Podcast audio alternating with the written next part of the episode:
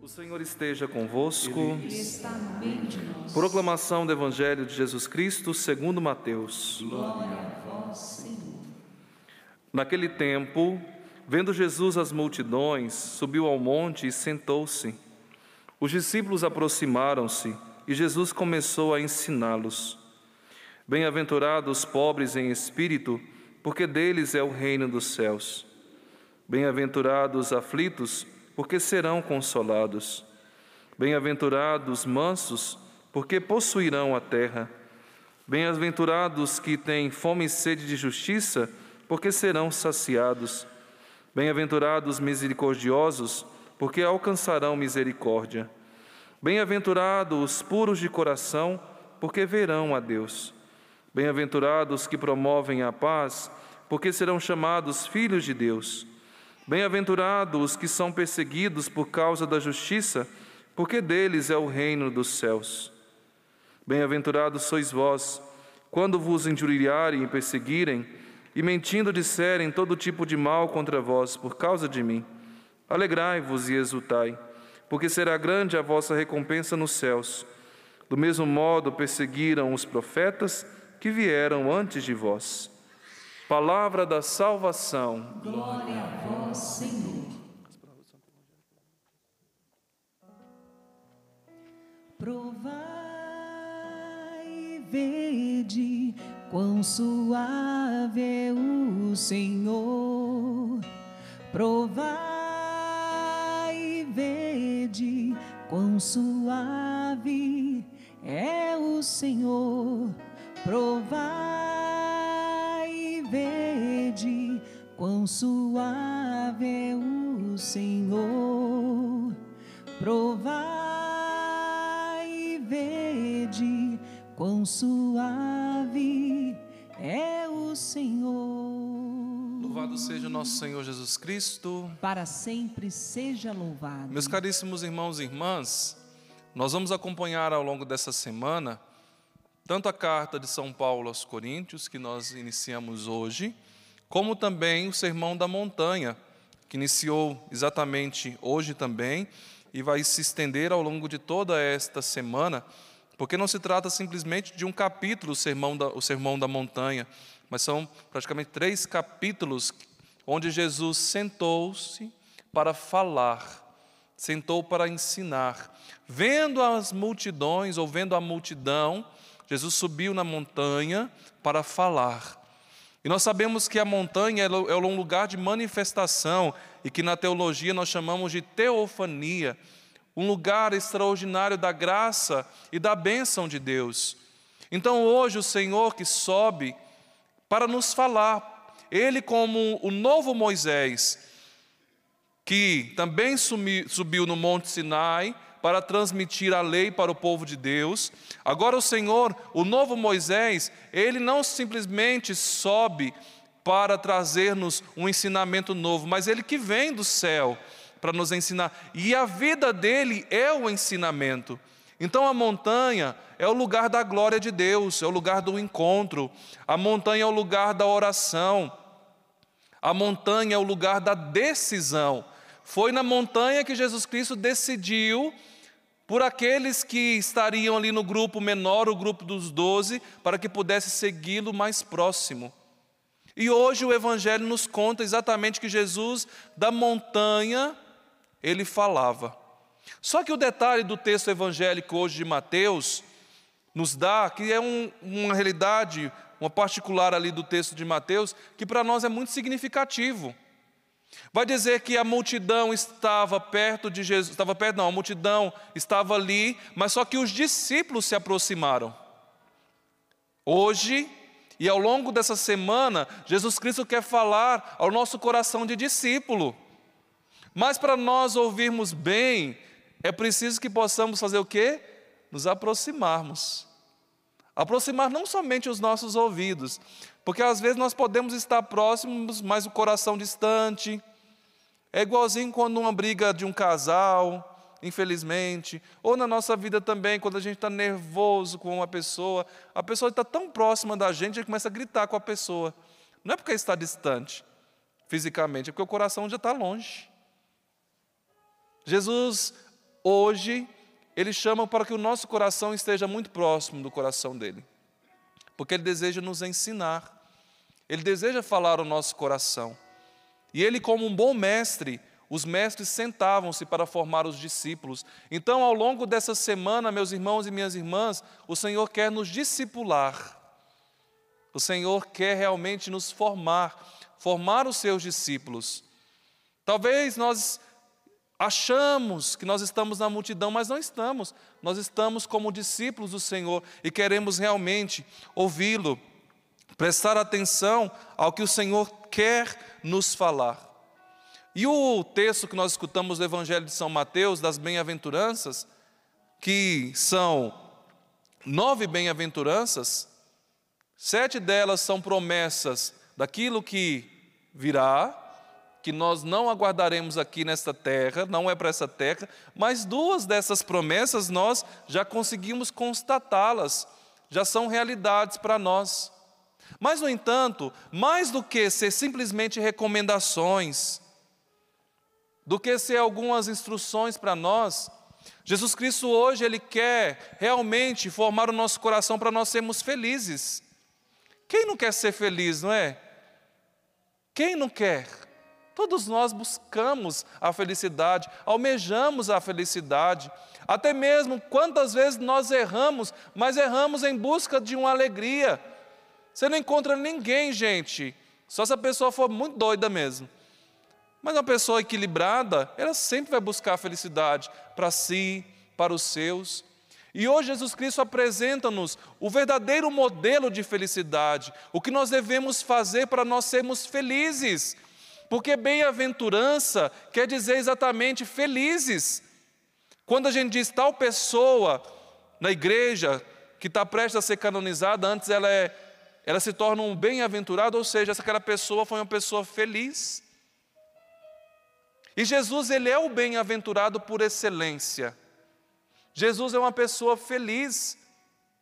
Você não vai encontrar em Jesus, e eu não encontrei, e não encontrarei nos evangelhos, alguns momentos onde mostram-nos que Jesus não era uma pessoa realizada, mostram-nos que Jesus era uma pessoa carente. Não, não, Jesus era muito resolvido, porque ele era uma pessoa feliz. Daí nós vamos entender que felicidade, ela não depende tanto das circunstâncias que nós vivemos na nossa vida. Quer um homem que foi tão perseguido como nosso Senhor Jesus Cristo? Ontem o Evangelho nos dizia o que, gente? Aqueles que estavam na missa como um bom católico domingo, percebeu que os familiares de Jesus, os familiares chamaram Jesus de louco. E muitos achavam que ele estava encapetado. Gente, esse homem vivia em constante perseguição, em constante é, é, é, é, conflitos ali. Mas ele era uma pessoa feliz. E nós vamos aprender com Jesus o que, é a verdadeira felicidade. A primeira coisa que nós aprendemos que Jesus era feliz, e é feliz na eternidade, porque ele é uma pessoa humilde. E nessa semana não é à toa que nós escutaremos sobre os, as bem-aventuranças, porque essa semana é a semana da solenidade do Sagrado Coração de Jesus. Então nós escutamos hoje, escutaremos aquilo que está no coração de Jesus, aquilo que é o mais íntimo dele que ele deseja nos falar, como se ele falasse ao pé do nosso ouvido: Ei, você quer ser feliz? Eu vou te ensinar aqui, porque ele é o feliz por excelência. E ele transmite aquilo que está no coração dele. Então, a primeira atitude de quem quer ser feliz e quem aprende com Jesus Cristo é ser humilde. Nós não falamos assim, Jesus, manso e humilde de coração, como você reza? Fazei o nosso coração semelhante ao vosso. Então, o coração de Jesus Cristo é um coração humilde. E diziam os padres da igreja que as bem-aventuranças, as virtudes, é como se fosse uma carroça. Vocês sabem o que é carroça? Aqui acho que todo mundo sabe, né? Só sabe? então, carroça, imagina que a nossa vida, o nosso coração, seja essa carroça, carregada de virtudes, carregada das bem-aventuranças. Mas só que existe uma realidade de quem comanda o cavalo e a carroça, que é o cavaleiro, cavaleiro, né? Que é ali o domador, a pessoa responsável de comandar tanto a carroça como o cavalo. E os padres da igreja dizem assim: se o cavaleiro for uma pessoa orgulhosa, ele coloca a perder todas as virtudes, todas as bem-aventuranças. Então, se nós estamos aprendendo do coração de Jesus, estamos pedindo para que nós tenhamos um coração semelhante ao dele, nós precisamos pedir a humildade. Porque se nós temos muitas coisas, mas se falta a humildade, falta tudo, gente. O que puxa essa carroça, não é o cavalo, não, viu? Mas nessa realidade espiritual e que comanda, porque se também não tem uma pessoa para comandar o cavalo, ele fica uma, um, um animal sem domar, sem rédeas, vai para qualquer coisa, enfia em qualquer buraco. Precisa ter alguém que comanda, que domina ali. Quem é que domina as virtudes na nossa vida? A humildade. Por isso, reze mais uma vez: Jesus, manso e humilde de coração, fazei o nosso coração semelhante ao vosso. Mas o contrário também é muito bonito. Porque, meus irmãos e minhas irmãs, se nós tivermos humildade, se a nossa vida for carregada por esta virtude, mesmo que tenhamos todos os vícios, nós vamos conseguir viver a santidade. É possível a santidade ser alcançada na nossa vida. Que absurdo, Padre Welson. Não, não é absurdo. Quem diz isso são os padres da igreja. Porque se for comandado pelo orgulho, a ah, gente, o nossa, a nossa carroça está pertinho de cair no inferno. Mas se a nossa carroça é domada pela humildade, mesmo que nós não tenhamos todas as virtudes, mas a humildade vai atraindo. A humildade é como se fosse um imã que atrai as demais virtudes para a vida. Tantas coisas que ao longo do nosso percurso cristão, da nossa caminhada de ascese, que é subida, que nós vamos adquirindo. Quem pode dizer aqui que possui todas as virtudes? Quem pode dizer aqui que já é santo? Quem pode dizer aqui que não tem algumas realidades que precisam serem é, moldadas, transformadas? Daí, exatamente entra a humildade quando reconhece a sua pequenez e a minha também. Quando diante de Deus nós reconhecemos, olha aquele grãozinho que nós somos e que precisa tanto de Deus, mas se nós nos achamos o máximo, ah, eu já sou o cara. Gente, nossa carroça está indo para onde? Morar com Satanás, com o capeta. Se falta humildade em nós, desculpe falar, a nossa carroça é uma carroça carregada de estrume. Desculpe falar isso para vocês. Faltou humildade, nós não cresceremos em virtude. Precisamos realmente pedir ao Senhor e devemos pedir porque o Senhor nos quer dar aquilo que o nosso coração mais almeja. Nós queremos a humildade, nós queremos as demais virtudes, nós queremos a santidade. E Jesus Cristo hoje ele nos ensina que para nós vivermos todas essas bem-aventuranças, nós precisamos realmente da humildade. Sem humildade nós não vamos crescer. Sem humildade, nós não vamos conquistar nenhum progresso na nossa vida espiritual. Daí nós vamos entrar nas bem-aventuranças. Este caminho de santidade que todos nós devemos trilhar. E você pode dizer assim, Padre Wellison, santidade, santidade é para João Paulo II, para Santa Faustina. Santidade, Padre Wellison, é para Padre Pio. Santidade não é para mim, não. Se você não almeja a santidade, se você não quer a santidade, quer dizer para que você está no lugar errado. Porque no céu nós não entraremos se nós não formos santos. No céu não entra quem não for santo. Nossa, Padre Welles, mas eu está longe de eu ser santo. Gente, se você fala assim, você não sabe desse padre aqui tanto que está distante. Mas só que precisa existir em nós uma determinada decisão de buscarmos a santidade. E com isso não significa que nós já somos perfeitos em tudo, mas que estejamos a caminho da santidade, que estejamos nesta busca pela santidade. Tantas pessoas se desesperam, e às vezes também eu me desespero, porque a gente quer chegar no lugar onde os santos já estão, mas nós não queremos percorrer o caminho que eles fizeram. Gente, não foi um caminho fácil, não. Tinha um santo, porque às vezes se coloca só as coisas boas que os santos faziam, e deve ser colocadas também. Gente, mas tinha santo que o bichinho não era fácil, não. Quem não ouviu falar sobre a história de São Francisco de Sales? Gente, São Francisco de Sales, quando foi encontrar a mesa do escritório dele, estava toda arranhada por baixo. Você sabe por quê? Tive vontade de pular no pescoço da pessoa que estava na frente dele. Pessoa temperamental ao extremo. Mas ele falava assim: ou eu sou santo, ou eu vou morar com Satanás. Então, para ele não colocar toda a ira dele, toda a raiva que ele tinha nas situações, ele arranhava a mesa por baixo. Imagina, gente, toda arranhada. Imagina que não foi só um dia, não. Porque um dia não vai dar um estrago danado desse. Mas aquele homem se moldava na vontade de Deus. O que você vai ter que fazer para que você seja mais santo? Ele encontrou essa técnica. Talvez você, vou até fazer aqui o gesto agora. Talvez naquela hora de discussão na sua casa, você vai ter que ter um copo de água. Ai, se minha mulher começar a falar. Deixa eu falar. Enche a boca de água. E assim os homens também. Quando os homens começarem a falar demais, é a técnica que você vai ter que ter na sua casa, na sua vida. Fácil? Não é. Não é fácil, não. Mas a gente vai querer ser, a gente quer ser santo, porque no céu não entra quem não for santo. No céu não entra quem não for bem-aventurado. Por isso que a primeira bem-aventurança que Jesus Cristo nos apresenta já é uma bem-aventurança que nós conseguimos vivê-la aqui nessa terra.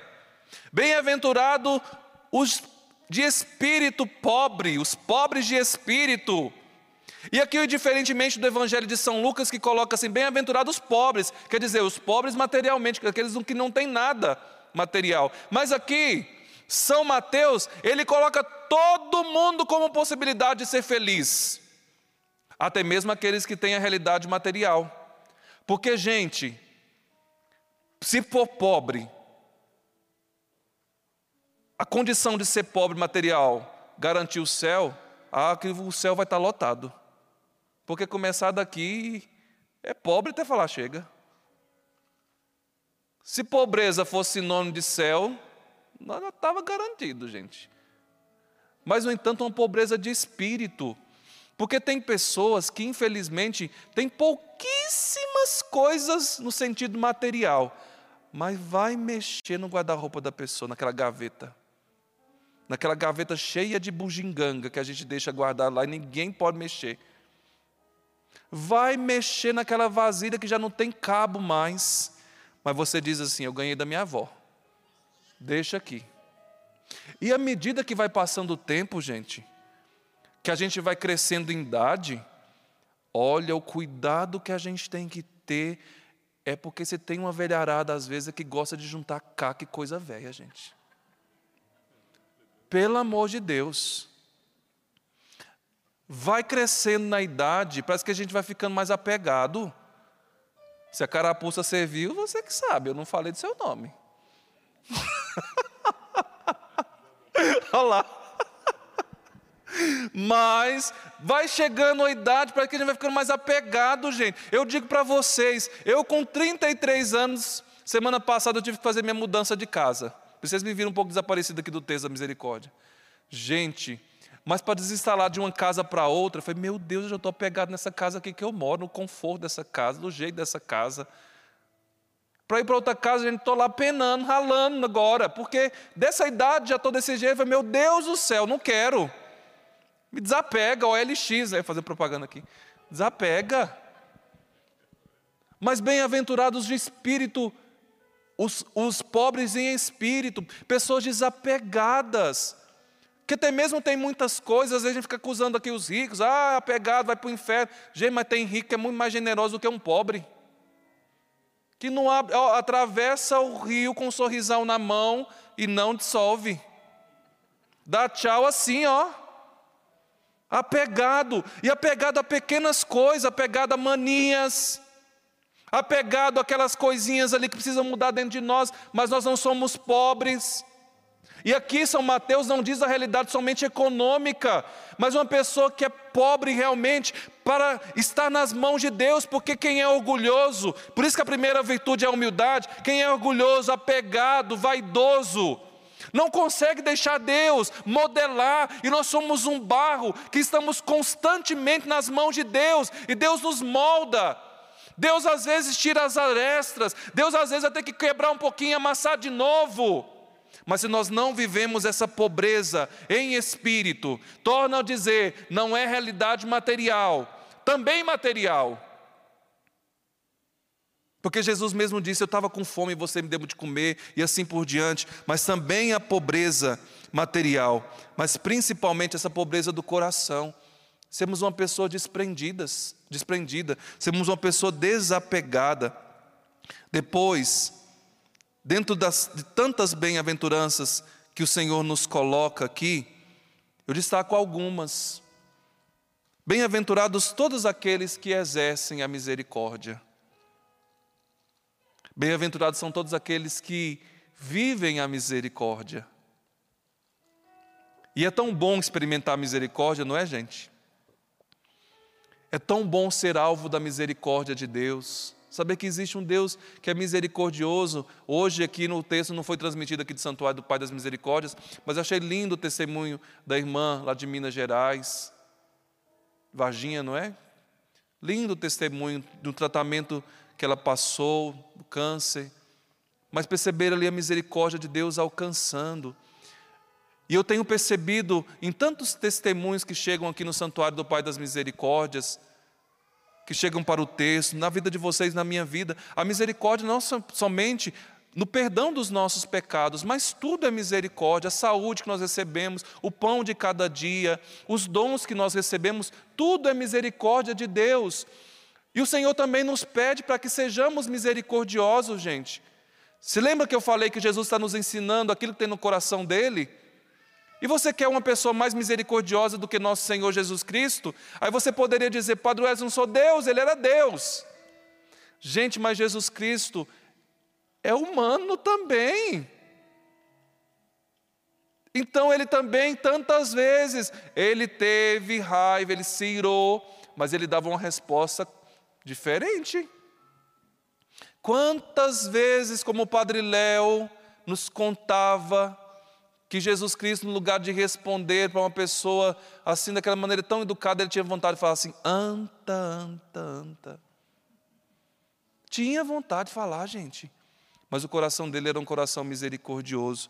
Bem-aventurado, aventurados os misericordiosos. O coração que sabe ser misericordioso.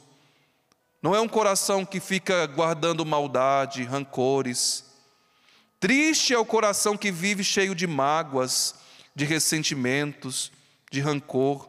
Mas o coração que se enche de amor desdobra-se em misericórdia para com os outros. Mais o que falar, eu lhe convido agora a pedir a Jesus. Feche os teus olhos por um instante. Das circunstâncias que você está vivendo na sua vida aí, que eu estou vivendo, ô oh, Senhor, o Senhor me chama a viver com misericórdia, ser misericórdia para os outros. Dai-me essa graça. Eu preciso, Senhor. A minha vontade tantas vezes é ficar assim, Senhor, cultivando no meu coração a maldade, o rancor. E com isso, Senhor, sendo mais triste, porque se eu quero ser feliz, Senhor, essas coisas não trazem felicidade para mim. Quantas vezes, Senhor, o meu coração se enche, se desdobra, não no amor, mas na maquinação de fazer o mal. Dai-me a graça de ter um coração semelhante ao, ao teu, Senhor. Depois, uma outra realidade que Jesus Cristo colocou aqui, meus irmãos e minhas irmãs, bem-aventurado aqueles que promovem a paz. Você é uma pessoa que onde chega promove a paz? Ou onde você chega, eu não conheço vocês aqui, não, conheço só alguns. Onde você chega, a pessoa já diz lá, chegou encrenca.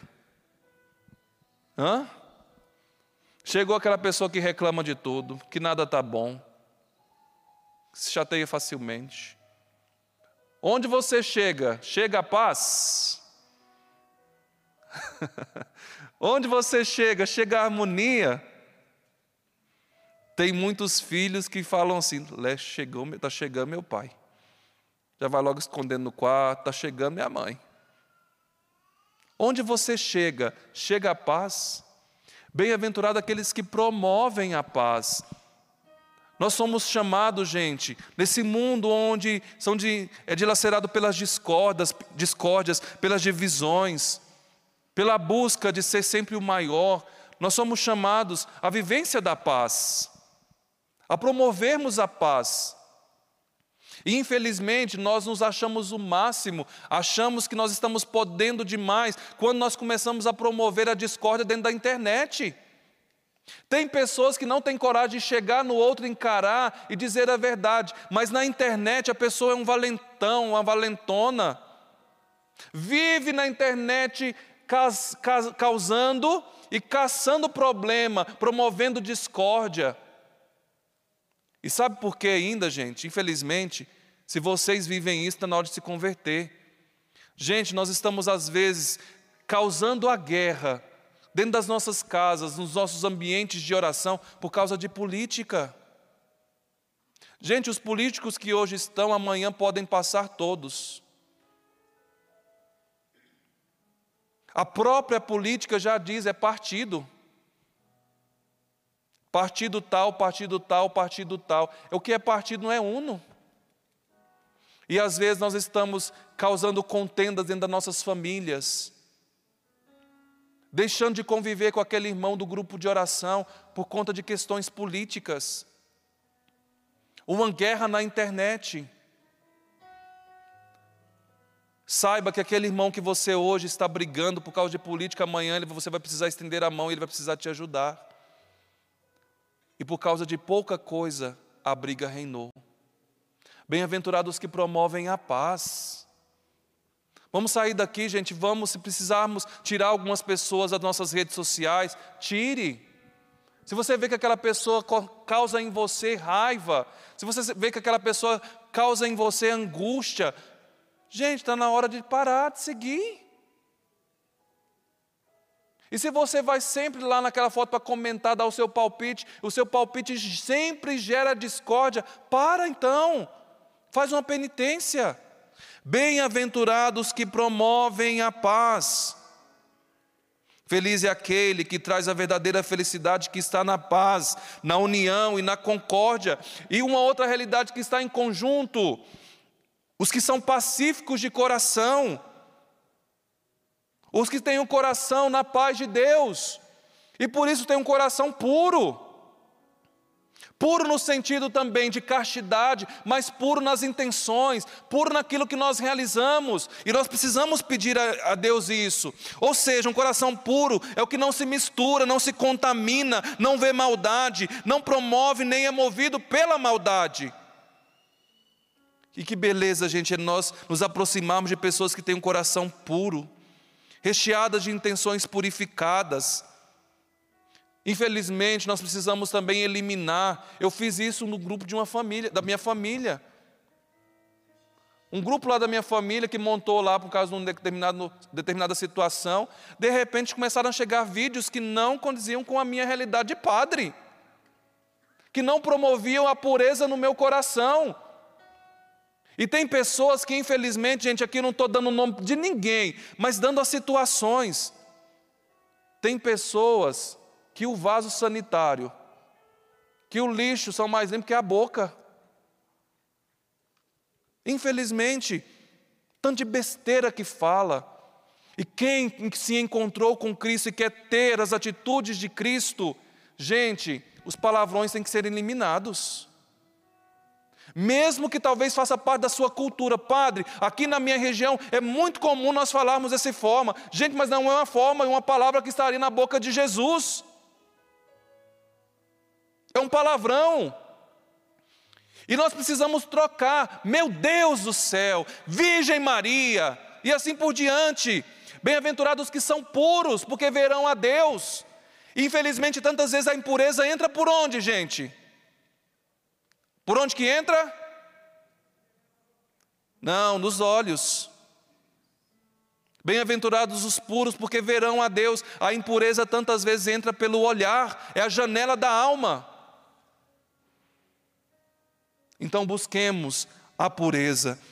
E aqui está, gente, o programa da nossa felicidade. Eu quero ser feliz, mas vivendo isso que Jesus me aponta. Aqui está o conteúdo da felicidade. E para encerrar, não posso terminar sem dizer da primeira leitura. A primeira leitura diz do santuário do Pai das Misericórdias. Vou lê-la, os, primeiro, os primeiros versículos ali, para meditar rapidamente com vocês a riqueza dessa primeira leitura. A vós, graça e paz da parte de Deus, nosso Pai, e do Senhor Jesus Cristo. Bendito seja o Deus e Pai de nosso Senhor Jesus Cristo, Pai das misericórdias e Deus de toda consolação. Ele nos consola em todas as nossas aflições, para que com a consolação que nós mesmos recebemos de Deus, possamos consolar os que se acham em toda e qualquer aflição. Consolo quer dizer com aquele que está sozinho, com aquele que não tem ninguém por ele. Deus é um Deus de toda consolação. Você quer receber as consolações de Deus? Quem quer, levanta a mão por favor. Todos querem, que bom. Mas você prestou atenção do que o texto diz? Você prestou atenção, Rubens? Rubens, sim. Gente, Ele nos consola em todas as nossas aflições. Quem quer ter aflição aqui? Levante a mão. Mas é, olha, gente, acompanha. Aflição, consolação, consolação, aflição. Nós às vezes não aceitamos e não experimentamos as consolações de Deus, porque nós não aceitamos as aflições, as dificuldades, as tribulações próprias dessa nossa vida. Nós queremos somente as consolações, mas o texto foi muito claro conosco. Ele nos consola. Ah, como Deus consola em todas as nossas aflições. E olha, que o consolo de Deus não é para ficar para nós mesmos. O próprio São Paulo, ele diz assim: olha, gente, para que a consolação que nós recebemos de Deus possamos consolar os que se acham em toda e qualquer aflição. Então, gente, para a consolação chegar até nós, muitas vezes nós passaremos pelas aflições. E não tenha medo das aflições, elas chegam e não são educadas. Elas chegam sem pedir licença. Não bate na sua porta e diz assim: Boa noite, senhora Maria. Eu cheguei aqui para trazer uma aflição para você nesta noite. A senhora quer? Não, eu fui lá no Pai das Misericórdias, eu rezei e pedi que nenhuma aflição pudesse chegar. Ah, desculpa, eu não sei o que é oração.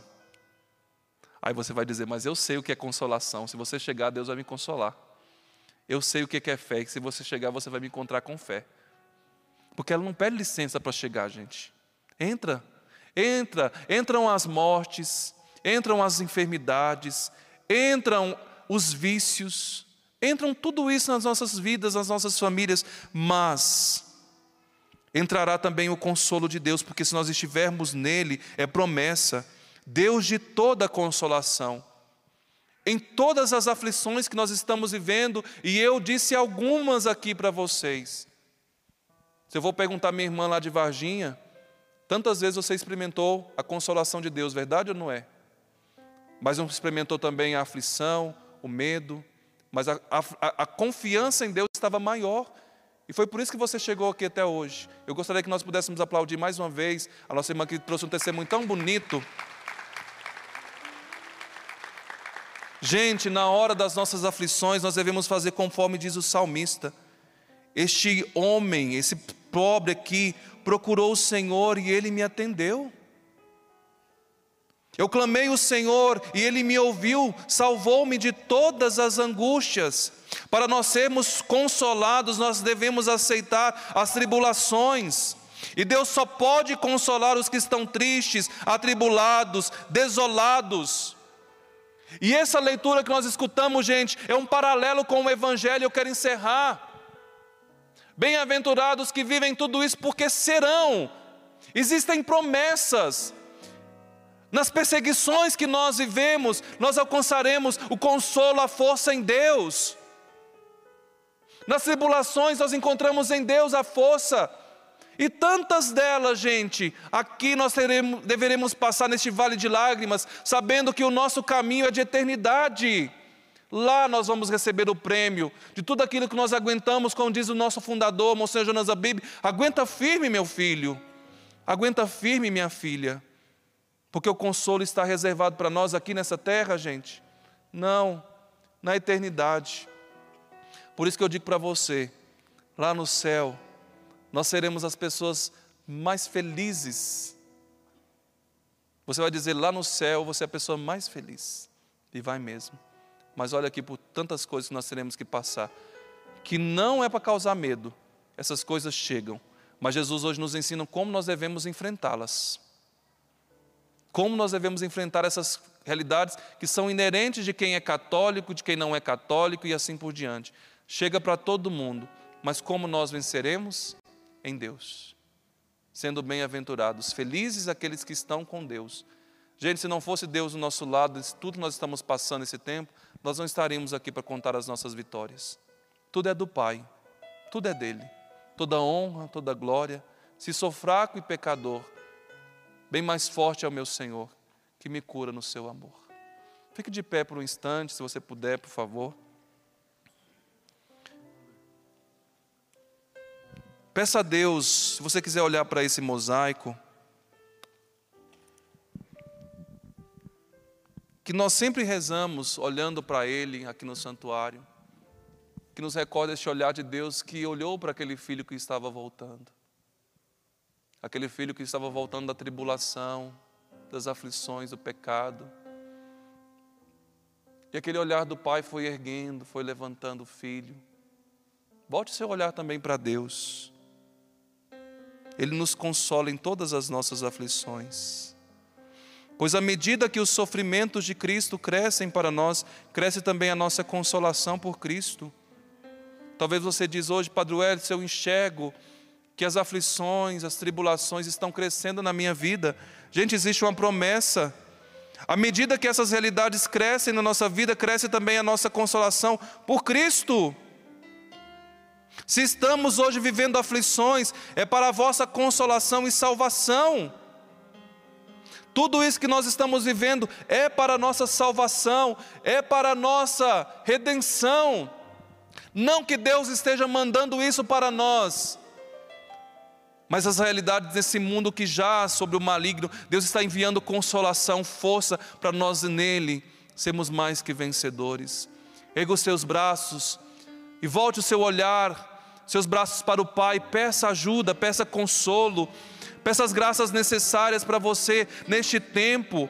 Eu não sei o que você está passando, mas o Pai sabe, e Ele quer derramar uma medida transbordante nos seus, nos seus, sobre você, colocar no teu, no teu colo, como diz a palavra. Eis que eu vos envio uma medida transbordante, carregada de graças, de consolos, de fortaleza, de dons do meu espírito, é o que o Senhor está colocando hoje na nossa vida, à medida das nossas tribulações, das nossas angústias, e nós louvamos a Deus nessa tarde, porque Paulo experimentou, foi uma comunidade que Paulo sofreu tanto, a comunidade de Corinto, mas ele experimentou o poder do Espírito, o poder de ver aquela comunidade transformada, o poder de ter visto a consolação de Deus ser derramada no coração de tantas pessoas. E eu digo para você o consolo. A graça de Deus também se derrama hoje na sua vida. A imagem que me vem é do Senhor derramando o dom do Espírito, fortalecendo pessoas que estavam como os ossos ressequidos, cansadas, apáticas, abatidas. E a força da palavra está levantando você nesta tarde. Receba o Espírito Santo, esse dom consolador. Nós não estamos sozinhos. O Espírito Santo é com aquele que se sentem sozinhos que acham que estão porque Ele é Espírito Consolador. Então receba-o, acolha-o na sua vida. Obrigado, meu Deus.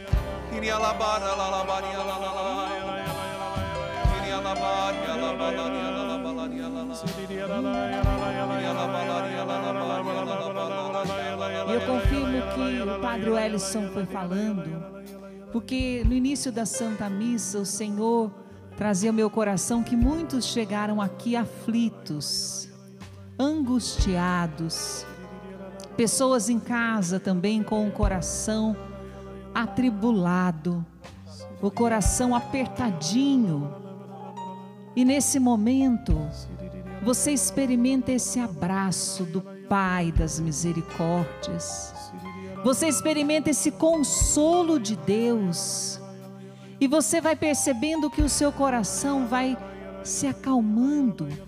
Uma paz profunda vai tomando conta do seu ser. E você já percebe, experimenta esse amor de Deus que diz: aguenta firme, aguenta mais um pouco, porque eu estou com você. Você não está sozinho, você não está sozinha. E você experimenta essa presença de Deus que consola o teu coração. Especialmente você que perdeu um familiar, um amigo muito querido, uma pessoa muito próxima a você. E é como se nada conseguisse consolar o seu coração, porque você buscou nas pessoas, nas situações, mas o consolo que vem curar o seu coração somente é o consolo de Deus.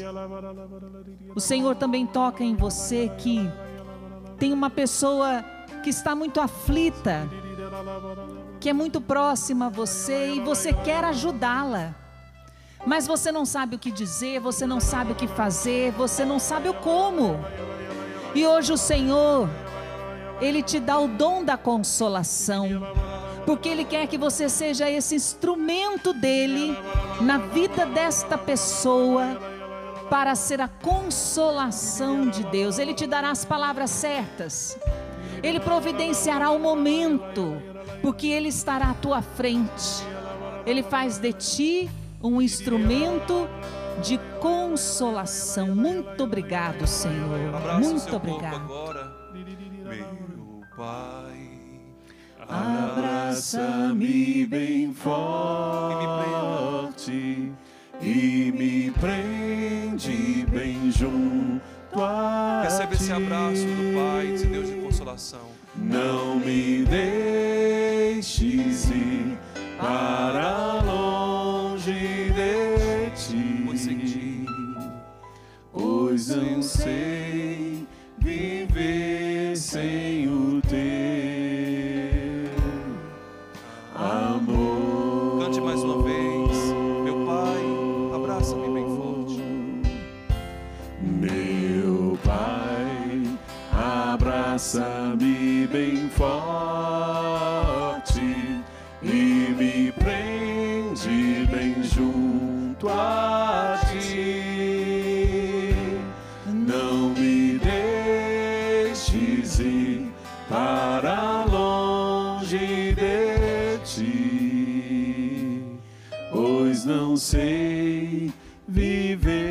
sem o teu